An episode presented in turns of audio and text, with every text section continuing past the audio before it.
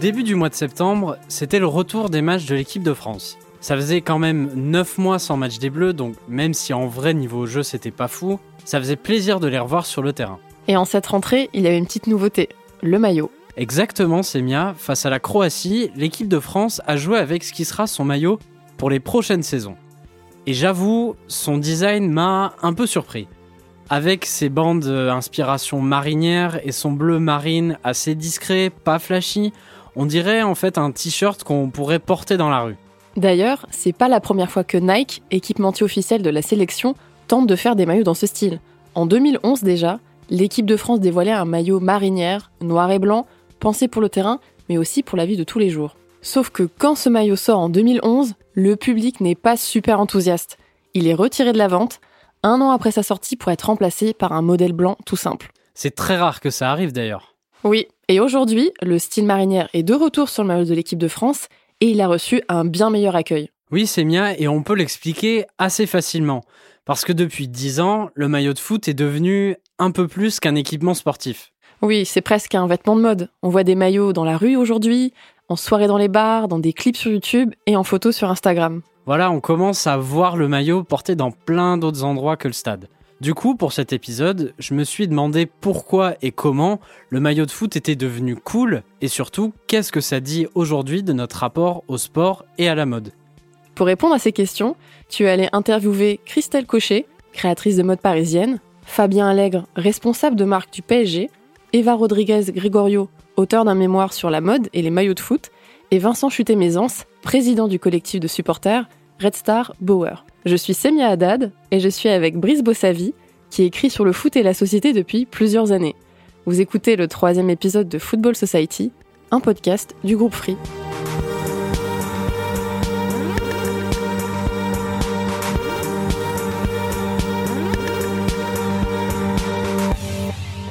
Le 1er septembre dernier donc, Nike sortait en boutique le fameux nouveau maillot des Bleus.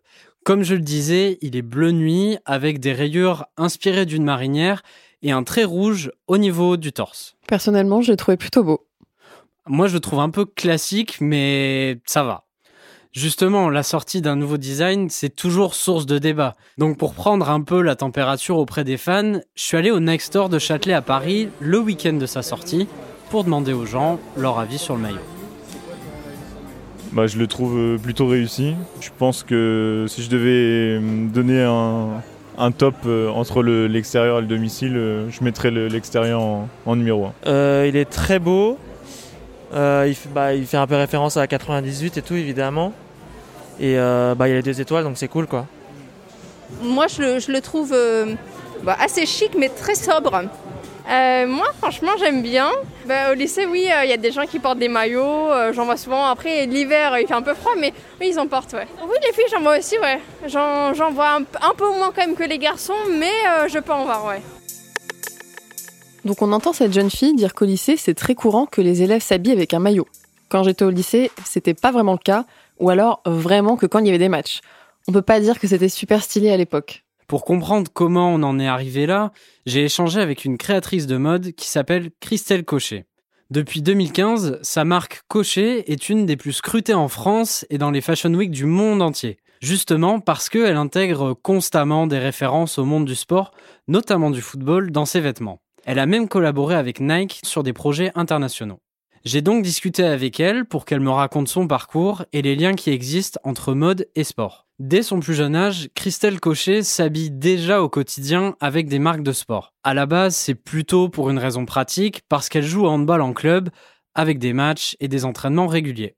Euh, dans mes souvenirs, j'ai toujours mélangé en fait ces vêtements de sport euh, dans mon quotidien parce que finalement c'était pratique. Alors j'avais des moments où je séparais finalement assez, où j'étais du coup très très fille, euh, mais souvent c'était aussi assez pratique parce que on avait entraînement tous les jours, surtout euh, quand on faisait les championnats de France. Et puis c'était pratique finalement aussi de, de, de mixer, et puis c'est tellement confortable que c'est très agréable. Et même quand on grandit dans les quartiers, on, en fait je sais pas, je, je dire moi je savais pas même qu'était Saint-Laurent en fait. Hein je savais pas, euh, je connaissais pas toutes ces marques. En fait, pour nous, le luxe, c'était d'avoir déjà des Adidas, de pas avoir les, les, les, les, baskets qui venaient de chez Auchan ou des copies qui venaient de Decathlon. On était très, très, très, très influencés par la culture américaine. On écoutait du rap en boucle, euh, du rap américain, du rap US, euh, et ça, c'était nos rôles euh, modèles. En fait, je sais pas, c'était vraiment une influence. Même pour les filles, c'était Missy Elliott qui avait trop un style de dingue et qui mixait. Pour moi, ça, c'était super inspirant. Christelle Cochet fait un BTS mode, puis elle obtient un diplôme à la Centrale Saint-Martins à Londres. C'est une des meilleures écoles de mode au monde. Oui, et à sa sortie, elle commence par travailler dans des grandes maisons de mode. Mais en fait, le sport reste toujours dans un coin de sa tête. Quand j'ai commencé le milieu de la mode, j'ai euh, une carrière dans des très belles et grandes maisons. Donc euh, la notion de confort a été toujours euh, très présente. Cela dit, euh, ma formation et mon apprentissage dans les maisons de mode a été plutôt de perfectionner mes compétences dans le dessin, dans la coupe, euh, de l'apprentissage des techniques de couture, euh, des techniques artisanales de broderie. Et c'est ce que j'ai pu mettre à l'épreuve et pratiquer dans des nombreuses maisons comme Armani, Chloé, Bottega Veneta, Chanel, Dries Van Noten. Ce côté mélange euh, sport et, vêtements de mode n'était pas très à la mode. Par contre, pour moi, quand j'ai lancé Cocher, c'était toujours une évidence. C'était important pour moi euh, de proposer une mode qui mélangeait finalement ma passion pour l'artisanat euh, mon expérience, mon expertise avec euh, bah, mes origines, un vêtement confortable, un vêtement aussi qui est plus euh, accessible en termes de prix, en termes de silhouette, et de le mélanger sans compromis sur la création, sur le style, proposer aussi une mode voilà, qui, qui était démocratique et qui rassemblait et qui faisait en fait finalement le, pont entre vêtements qu'on dit de culture plus populaire et des vêtements qui sont voilà qui, qui font partie plus du, vocabulaire de la mode. Et ça a été le début de ce projet. Entre temps, c'est vrai qu'il y a eu euh, voilà, c'est vrai toute une vague aussi qui correspondait aussi à une époque. Euh, où euh, la street culture, le sportwear, le streetwear est venu infuser notre façon de, s'habiller, notre façon de vivre, comme un, presque un, lifestyle. Et finalement, je pense que c'est quelque chose qui va durer.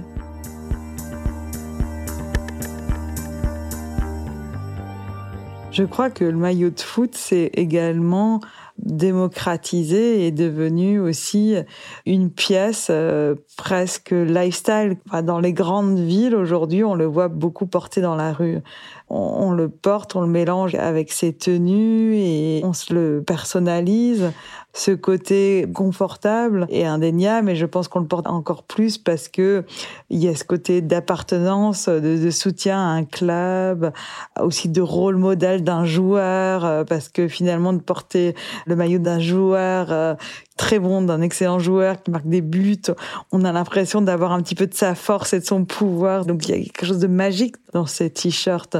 En 2018, Christelle Cochet va pousser encore plus loin son goût pour le mélange entre mode et sport. Dans l'église Saint-Méry à Paris, lors de la Fashion Week printemps-été 2018, tout le monde de la mode est réuni pour assister à un défilé un peu à part. Au milieu des pièces qui mélangent mode et sport de Cochet, plusieurs mannequins vont défiler avec un maillot de foot sur les épaules. Et ce maillot, Brice, c'est celui du Paris Saint-Germain. Oui, c'est bien parce que depuis quelques mois, Christelle Cochet et le club collaborent pour réaliser une collection inspirée du maillot du PSG. C'est une première dans le monde du foot dont elle m'a parlé. Ah, je m'en souviens très bien, c'était un très beau moment parce qu'on présentait cette collection de plus dans une église, hein, euh, l'église Sainte-Mérie, plein centre de Paris, à côté de Centre Pompidou. Et je crois que ça a beaucoup surpris les gens de la mode de voir défiler dans le calendrier officiel de Paris des vêtements de sport, des vêtements de foot et des vêtements euh, qui portaient et qui mélangeaient le logo PSG et coché. Et mais en même temps, j'ai jamais eu autant de rédactrices qui me disaient mais, c'est incroyable, moi qui n'ai jamais aimé le foot, j'ai envie de porter ces robes. Et là, je me disais, il y a quelque chose de vraiment de spécial et de magique qui s'était passé. Mon idée, c'était euh, bah, l'idée de ma marque. Euh, c'était aussi, voilà, c'est parler des, des, valeurs, des valeurs du sport et de tout ce que ça véhicule. Euh, le sport comme, encore une fois, ascenseur social, rassembleur où il y a cette diversité. et moi, je voulais justement utiliser sur démarrer euh, cette, cette, collaboration sur des pièces euh, très couture, très spéciales, presque des pièces qu'on allait retravailler. Et là, je les ai mélangées avec, euh, avec des dentelles, hein, des dentelles françaises de Calais. je les ai mélangées avec de la soie. J'ai mélangé ces t-shirts en les découpant, en rassemblant, en travaillant vraiment sur des formes très couture, très spéciales, très uniques, et les détourner pour en faire des, des pièces exceptionnelles. Euh, j'ai aussi embelli ces t-shirts en les rebrodant avec euh, des cristaux Swarovski. Voilà, donner toute une noblesse finalement à, à ces t-shirts et les intégrer dans une collection unisexe ou de pièces très très féminines.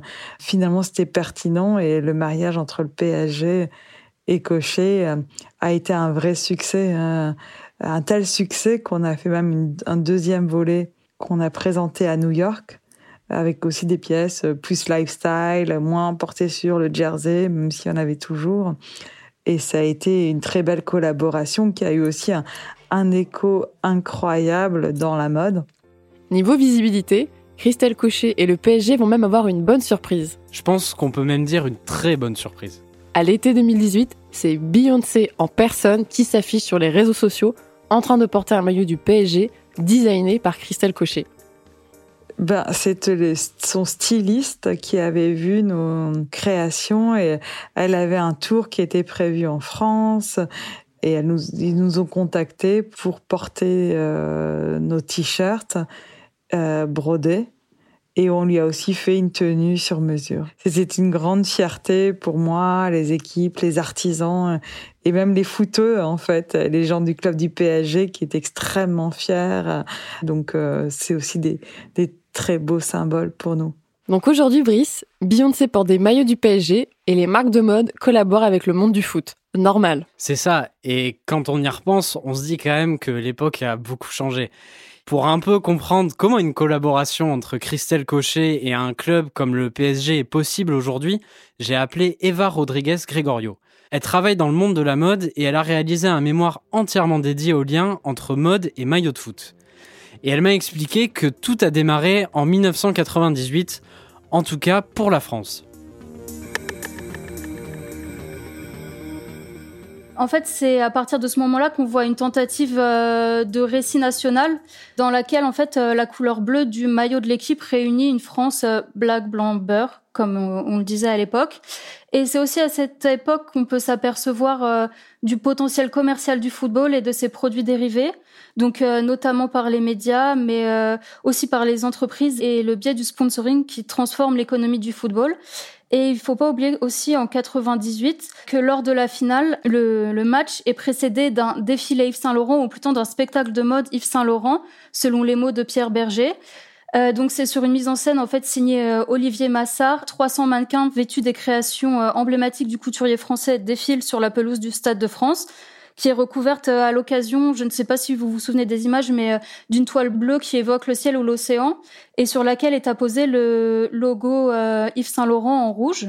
Et donc c'est une des premières associations avec une résonance mondiale de la mode et du football qui pouvait sembler peut-être un peu incongru à l'époque, même si on avait déjà des incursions dans le monde de la mode, mais qui après n'a cessé de se répéter pour devenir évidente aujourd'hui. D'ailleurs, Christelle Cochet m'a fait remarquer que dans l'histoire de la mode, l'influence du sport, c'est pas quelque chose de si nouveau. Mais pendant longtemps, elle a été plutôt discrète. Le sportswear a toujours un petit peu finalement été euh, aussi d'une certaine façon à la mode, mais par cycle. Hein. On voit que euh, si on prend l'exemple des années 20, quand euh, les, euh, le, sport s'est ouvert, un peu plus démocratisé, ça a infusé la mode. des couturiers comme Chanel et même des Patou, toutes ces maisons sont inspirées des tenues des gens qui allaient au bain, du tennis, etc. Moi, je me souviens dans les années 80-90, toute cette culture un petit peu Polo, Ralph Lauren, euh, Lacoste euh, était quand même très présente. Alors peut-être pas à ce point, mais si on épluche les magazines même des Vogue des années 70, il y avait déjà cette attitude de jogging porté avec des talons. Et dans les années 80, finalement, il y avait cette attitude un petit peu sportswear.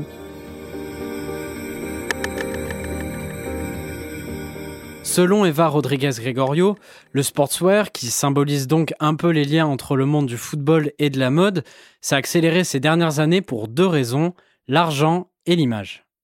Euh, donc là, je pense que la mode s'intéresse de plus en plus à l'univers du football pour euh, des raisons essentiellement économiques étant donné que euh, le football est devenu le sport le plus populaire du monde, avec un impact économique euh, énorme. Et donc maintenant, on voit qu'on est en, fait en plein dans la mode du sportswear et du streetwear, et je pense que les sneakers en sont la parfaite illustration. Et donc j'imagine que c'était normal euh, que le football y passe aussi, surtout quand on voit sa force de frappe économique. On voit une, une innovation parce que en fait, les équipementiers à travers le maillot de football, peuvent changer leurs images, leur image pardon, en s'inspirant des stratégies mises au point dans la mode et pour devenir en fait plus que des équipementiers, des marques, voire des griffes. Et donc le maillot, dans ce cas-là, devient un objet désirable. On pourrait penser, euh, par exemple, euh, à la façon dont les publicités sont faites de nos jours, notamment à Nike. Si on se penche sur les anciennes publicités télévisées, euh, on voit que celles-ci mettent plus en valeur le côté technique et sportif euh, du vêtement, de l'équipement et surtout du maillot. Et maintenant, je ne sais pas si vous avez les images en tête, mais vous pouvez vous rappeler de la euh, campagne publicitaire pour le maillot du Nigeria en 2018 pour la Coupe du Monde. En 2018, un des maillots les plus vendus à la Coupe du Monde est celui du Nigeria. Avec son design vert, noir et blanc zébré, sa campagne de communication axée sur le lifestyle, le maillot est acheté à travers le monde par des fans de mode et de maillots, pour son graphisme. Je me souviens d'ailleurs dans Paris, on croisait vraiment beaucoup de gens qui le portaient. C'est vrai qu'il a eu beaucoup de succès, plus de 3 millions de maillots vendus dans le monde. Et donc là, on voit bien un changement total en fait qui se rapproche euh, presque des photoshoots euh, pour les magazines de mode. Donc il n'y a pas que euh, des footballeurs qui sont photographiés, mais aussi des mannequins, des musiciens. On n'a plus vraiment de référence au football, ce qu'on avait dans les anciennes publicités ou qui se passait sur euh, des terrains de foot ou dans un contexte sportif. Là, euh, c'est sur un fond vert. Et les, les, maillots de football, en fait, sont accompagnés de plein d'autres accessoires, notamment des bobs, euh, des vestes, des jupes. Qui, ça devient un vrai objet de consommation à la mode. Et de cette façon-là, le lifestyle permet aussi pour Nike ou Adidas de devenir des marques à part entière, des, des marques de mode presque, et plus simplement des équipementiers qui produisent des vêtements de sport. D'ailleurs, le Nike Store dans lequel j'étais à Châtelet en début d'épisode était une boutique essentiellement lifestyle. Là-bas, ils ne vendaient aucun équipement sportif, à deux exceptions près, les maillots de basket et les maillots de foot.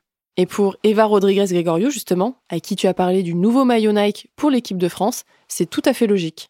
Et je pense qu'il s'inscrit tout à fait dans la stratégie lifestyle de Nike en reprenant des codes euh, comme les rayures horizontales.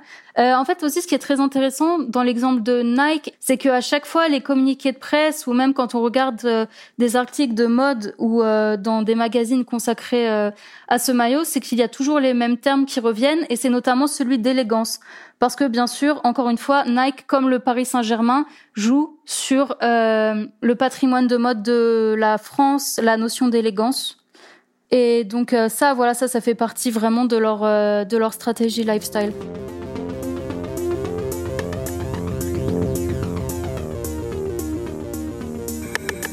Quand on est un club de foot, collaborer avec le monde de la mode, mais aussi faire un maillot lifestyle facile à porter au quotidien, c'est un bon moyen d'attirer plus de consommateurs dans les grands clubs, c'est même devenu un véritable enjeu. Justement, j'en ai discuté avec Fabien Allègre, qui est responsable de l'image de marque du Paris Saint-Germain et qui travaille aussi à sa diversification. En gros, il s'occupe de réaliser des partenariats avec différents secteurs, la mode, le jeu vidéo, le cinéma, pour rendre le PSG plus visible à travers le monde, même chez les gens qui suivent pas du tout le foot.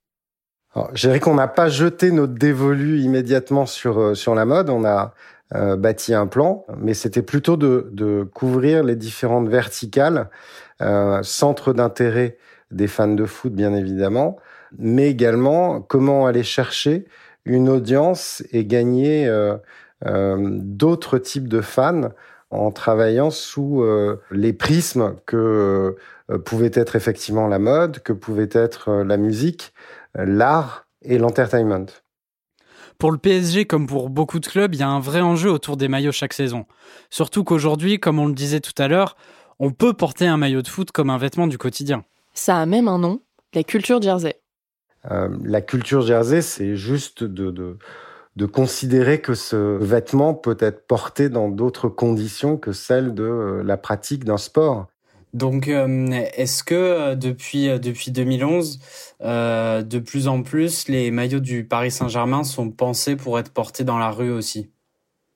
Bah, je pense qu'ils le sont naturellement à partir du moment où aujourd'hui, bon nombre de ces maillots sont euh, porté en dehors de la pratique de, d'entraînement ou, de sport. Donc euh, notre souhait, c'est aussi, euh, et le souhait de Nike en tant que grande marque internationale, c'est de, coller le plus possible à ce que attendent les consommateurs en termes de, coloris, de design.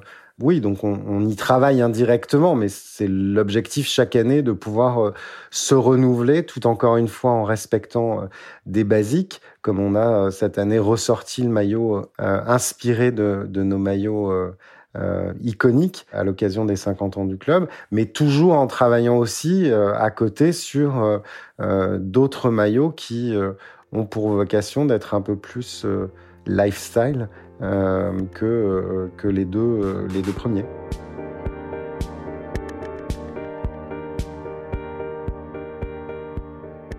Depuis deux ans, le PSG a même poussé le concept encore plus loin. Ouais, clairement c'est Mia, et pas avec n'importe qui. Michael Jordan, le plus grand symbole des liens entre sport et business, avec sa marque de chaussures et de vêtements Jordan Brand et ses 3,1 milliards de chiffres d'affaires en 2019. En 2018, le Paris Saint-Germain et Jordan annoncent une collaboration exclusive de trois ans avec une collection lifestyle et chaque saison, un maillot de foot avec le logo de la marque Jordan portés par les joueurs du PSG dans les compétitions européennes. Et cette collaboration va payer. Pour la première fois dans l'histoire du club, le PSG vend plus de 1 million de maillots en une saison. C'est complètement unique dans l'histoire du foot et c'est bien la preuve que le PSG veut devenir une marque globale pour les amateurs de foot, mais pas que. C'est évident que pour le Paris Saint-Germain, euh, souhaitant devenir cette marque globale, avoir l'opportunité euh, de travailler sur euh, toutes les déclinaisons lifestyle en, termes de produits et de style avec une grande marque comme euh, Jordan. voilà, ça nous a permis d'aller chercher, de nous exprimer sur des territoires sur lesquels on n'avait pas forcément l'opportunité, on va dire, d'y aller, que ça soit au niveau des sneakers, que ça soit au niveau de, la, de la bagagerie, de de, de tout ce qui compose, on va dire, le vestiaire euh, lifestyle d'un jeune ou d'une jeune euh, fan de, de club de foot et de la marque Paris Saint-Germain. Définitivement, ça nous a permis de confirmer euh, notre statut de marque qui avait effectivement une volonté d'être en dehors du, du pitch. Et, et, effectivement toujours en respectant nos, nos, fans. Et quand on pense à des projets, on essaye toujours que nos actions, en fait, euh, euh, soient, euh, aient un rôle d'ambassadeur pour le projet de la marque. Et donc, il faut que l'on continue, et Jordan en est, en est l'expression aussi, hein, que même si la mode peut passer, l'usage reste et que on, doit créer cette dimension de reliance en fait et travailler toujours sur l'usage et la préférence de marque. Fashion Week, Michael Jordan, sportswear, diversification d'images de marque. Depuis tout à l'heure, on a beaucoup parlé de stratégie marketing et de gros chiffres, mais pas vraiment de foot. Le maillot de foot, pourtant, c'est quand même censé être un symbole fort d'un club, qui est lié à des valeurs importantes. Ouais, c'est le rôle d'un maillot de base, et d'ailleurs, ça a été le sujet de débat dans un club cet été. À la fin du mois d'août, le Red Star, qui est donc un club de troisième division en banlieue parisienne, dévoilait un nouveau maillot très graphique, très lifestyle, et ça n'a pas plu aux supporters. Pour comprendre, j'ai passé un coup de fil à Vincent Chuté-Mézance, président du collectif de supporters Red Star Bauer. Alors euh, tout simplement, nous, c'est vrai que ça fait, euh, en fait, c'est la deuxième saison où euh, je dirais qu'on a un maillot un peu particulier, c'est-à-dire qu'il y a eu des des choix qui ont été faits sur la conception du maillot. L'année dernière, du coup, c'était un maillot avec des couleurs vert et, noir, vert et noir, et du coup, euh, nous, les couleurs, c'est vert et blanc, donc on avait déjà un peu mal pris euh, ce, côté changement de maillot. Nous, euh, l'argument qui nous avait été donné, c'est que c'était via Adidas qu'ils avaient qu'ils appelaient des patrons et que du coup, le, blanc ne passait pas bien dessus. Donc, donc nous, ça avait déjà un peu échaudé l'année dernière. Pour répondre au club, les supporters du Red Star ont même fait quelque chose d'assez étonnant l'année dernière. Ils ont fait leur propre maillot, un contre-maillot, qui, je l'avoue, était plutôt beau. il est assez joli et euh, en plus aussi, il est accessible vu qu'il était quand même deux fois moins cher que l'original.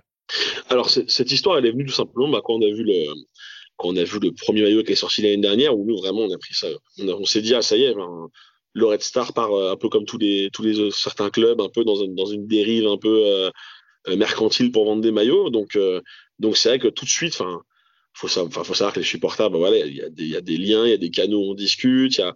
Moi, j'ai reçu énormément de, messages, d'appels euh, de, gens qui me disaient, bah, t'as vu le nouveau maillot, machin, enfin, c'est abusé. Il y a eu un, une espèce de bouillonnement au sein des supporters du All-Star. Et en fait, c'est au fil des discussions, hein, l'idée de ce maillot, elle est vraiment venue par hasard. Enfin, c'est, vraiment pas un truc qu'on avait calculé, elle est vraiment venue par hasard au fil d'une discussion. C'était même partie d'une blague, d'ailleurs, à la, à la base de dire, ah, ce serait marrant qu'on fasse notre maillot, en fait. Une partie d'une blague pas sérieuse, au final, on s'est dit, bah ouais, ouais, il y a peut-être, euh, il y, a, une demande, il y a le fait qu'on teste aussi ce maillot, donc on, va lancer ce, ce, on dire, ce contre-maillot, et du coup, on a lancé un maillot avec euh, le logo du club, les couleurs du club, verte et blanche. Mais, voilà, donc on a, on a, on a pris un, un, maillot rayé bande verte et blanche qui, parle à beaucoup de supporters avec le logo du Red Star, le logo du coup sans le nom. Et, euh, et c'est vrai qu'il a pas mal plu parce qu'en en un match, on avait tout vendu. On a dû refaire, euh, on avait commandé 250, on avait tout vendu, donc on a dû recommander euh, une deuxième fournée pour les matchs. Et là, on a un peu plus de 500, on était un peu plus de 500 maillots vendus l'année dernière. Et cette année, du coup, nous, on n'a pas, on n'a pas souhaité euh, rééditer parce que bah, on n'est pas, on n'est pas là pour faire des maillots chaque année du club. Là, du coup, vu qu'on on a des relations qu'on n'avait pas avec eux l'année dernière. L'année dernière, on était un peu en conflit avec la direction du club. Donc c'est pour ça que là, on préfère euh, justement, on a alerté via ce communiqué qu'on a sorti.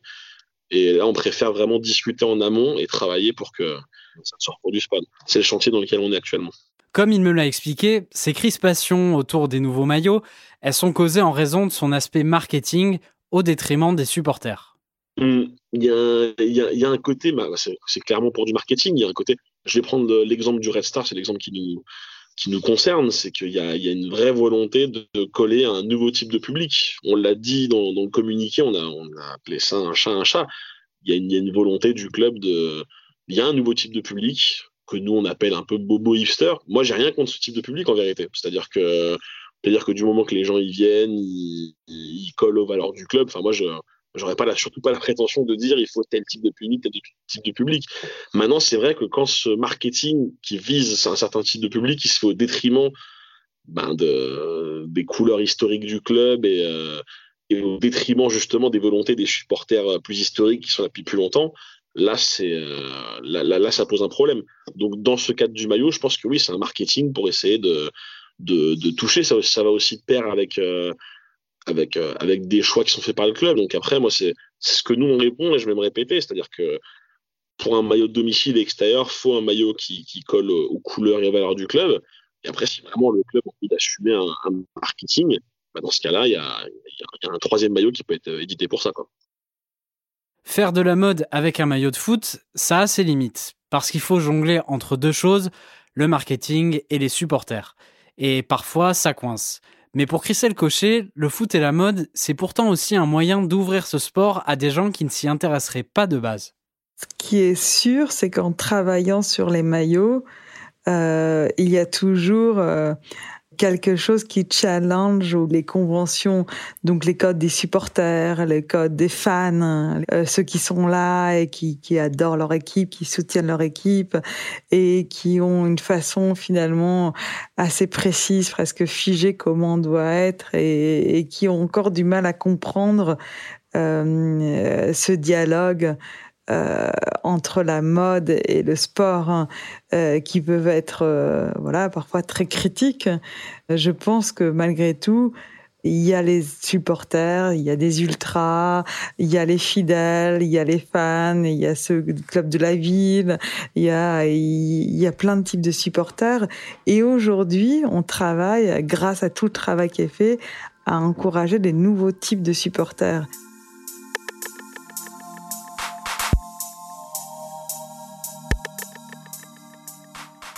En seulement 10 ans, le maillot de foot est devenu un vêtement de mode. On le porte au stade, mais aussi dans la rue, parfois au travail ou même pour un rendez-vous amoureux. Il suffit juste de bien l'accorder avec le reste. Il m'est même déjà arrivé de porter un maillot dans une tenue décontractée pour sortir, parce qu'ils sont confortables, aérés et avec des designs que j'apprécie. Et ça, c'est possible déjà parce que les mentalités ont évolué. Le foot, c'est plus forcément vu comme un sport bête et méchant qui brasse de l'argent. Aujourd'hui, on le considère aussi comme une activité qui transmet des valeurs et qui a un aspect fédérateur. Ensuite, la mode a aussi dicté ses tendances. Porter des marques de sport est aujourd'hui cool. Quand on s'affiche avec du Nike ou du Adidas, on veut montrer qu'on est une personne active, jeune, urbaine, en mouvement. D'ailleurs, au moment où je vous parle, j'ai des Nike aux pieds.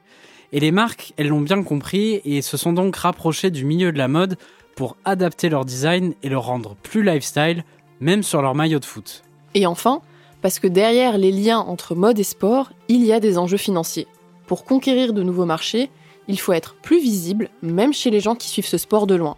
Et le meilleur moyen de faire ça, c'est d'afficher son club de foot, sa marque, son logo, partout, y compris dans la rue, avec des gens qui portent des maillots. Pourtant, comme le disent les supporters du Red Star, et je suis assez d'accord avec eux, le premier rôle d'un maillot de foot, c'est quand même de représenter les valeurs et les couleurs d'un club que des gens supportent tous les week-ends, chez eux ou au stade, parfois même depuis qu'ils sont enfants. Et ça, il faut espérer que les clubs ne l'oublient pas. Je suis Brice Bossavi. Je suis Semia Haddad et vous venez d'écouter le troisième épisode de Football Society. Vous pouvez le retrouver sur toutes les plateformes de podcast et sur l'application Free, Ligue 1, Uber Eats. On vous donne rendez-vous avec Brice dans 15 jours pour un prochain épisode. Football Society est produit par Louis Creative, l'agence de contenu audio de Louis Média, Soukaina Kabal est à la coordination. Cet épisode a été enregistré, réalisé et mixé par Olivier Baudin, qui en a également composé la musique avec Benoît Daniel.